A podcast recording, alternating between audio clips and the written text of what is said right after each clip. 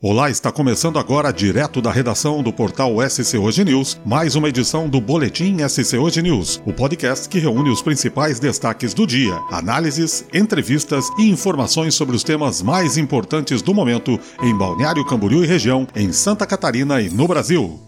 Assinado o decreto para concessão por 20 anos do Centro de Eventos de Balneário Camboriú. A concessão do Centro de Eventos de Balneário Camboriú pelo prazo de 20 anos foi autorizada na sexta-feira, dia 8. O decreto foi assinado pelo governador do estado de Santa Catarina, Carlos Moisés, e conclui mais uma etapa do processo que vem sendo tratado como uma das prioridades na área do turismo. A próxima etapa é o lançamento da concorrência pública de seleção da empresa responsável pela gestão do empreendimento. A presidente da Agência de Desenvolvimento do Turismo de Santa Catarina, a Santur, Flávia de Domênico, destaca que o decreto atende ao estudo que apontou o melhor modelo de concessão para o espaço. De acordo com Flávia, o estudo apontou que o ideal seria conceder a gestão do local pelo período de 20 anos e não por 30 anos, como previa o estudo anterior. De acordo com o decreto, o centro de eventos será destinado à realização de feiras, congressos, convenções, seminários e eventos do gênero. Também estabelece quais são as fontes de receita permitidas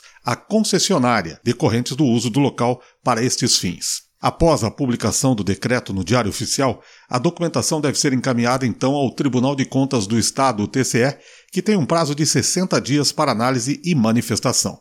Se tudo correr bem, posteriormente, a Santur lançará o edital de concorrência pública para a seleção da empresa que se responsabilizará pela gestão. Segundo o governo do estado e a SCPAR, o cronograma da entrega das obras está dentro do previsto. O estipulado pela Comissão de Licitação da Santur é que os últimos ajustes nos processos licitatórios para as obras nos espaços que envolvem os elevadores, as divisórias e também a climatização do local sejam concluídos até o final do mês de dezembro. Ainda dentro do previsto, o Centro de Eventos de Balneário Camboriú deverá estar em pleno funcionamento no segundo semestre de 2020. Portanto, os eventos estão sendo pré-agendados com datas somente para o mês de julho do ano que vem, de julho de 2020. Balneário Camboriú já se prepara para a chegada do primeiro navio de passageiros previsto para o próximo dia 22 de novembro. O primeiro navio desta temporada é o Fantasia da MSC. Na última quarta-feira, dia 5, a Secretaria de Turismo e Desenvolvimento Econômico organizou uma reunião com demais entidades e secretarias municipais para planejar a recepção dos turistas nesta temporada. Durante a temporada de verão, serão 26 navios de quatro diferentes companhias, de onde desembarcarão ao todo cerca de 90 mil passageiros.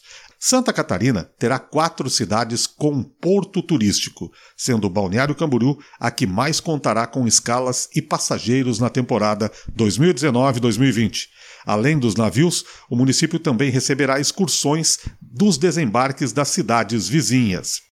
A base integrada de segurança localizada na Barra Sul estará todos os dias em funcionamento com colaboradores que falam inglês e espanhol e alemão. Nos dias de embarque e desembarque dos navios, o policiamento será reforçado. Na base poderão ser atendidas ocorrências, além de casos de perdas de documentos, por exemplo. Para a melhoria do trânsito no local, os ônibus utilizados por quem desembarca receberão os passageiros no estacionamento ao lado do atracadouro Barra Sul. Para deslocamento na cidade, estará disponível para os turistas pontos exclusivos para táxis, motoristas de aplicativo e bicicletas de locação. O importante é recepcionar os turistas bem e passar todas as informações solicitadas para que eles escolham novamente Balneário Camboriú como destino turístico, afirmou o secretário de Turismo de Balneário Camboriú, o senhor Valdir Valendowski. Esta foi mais uma edição do Boletim SC Hoje News, podcast direto da redação do portal SC Hoje.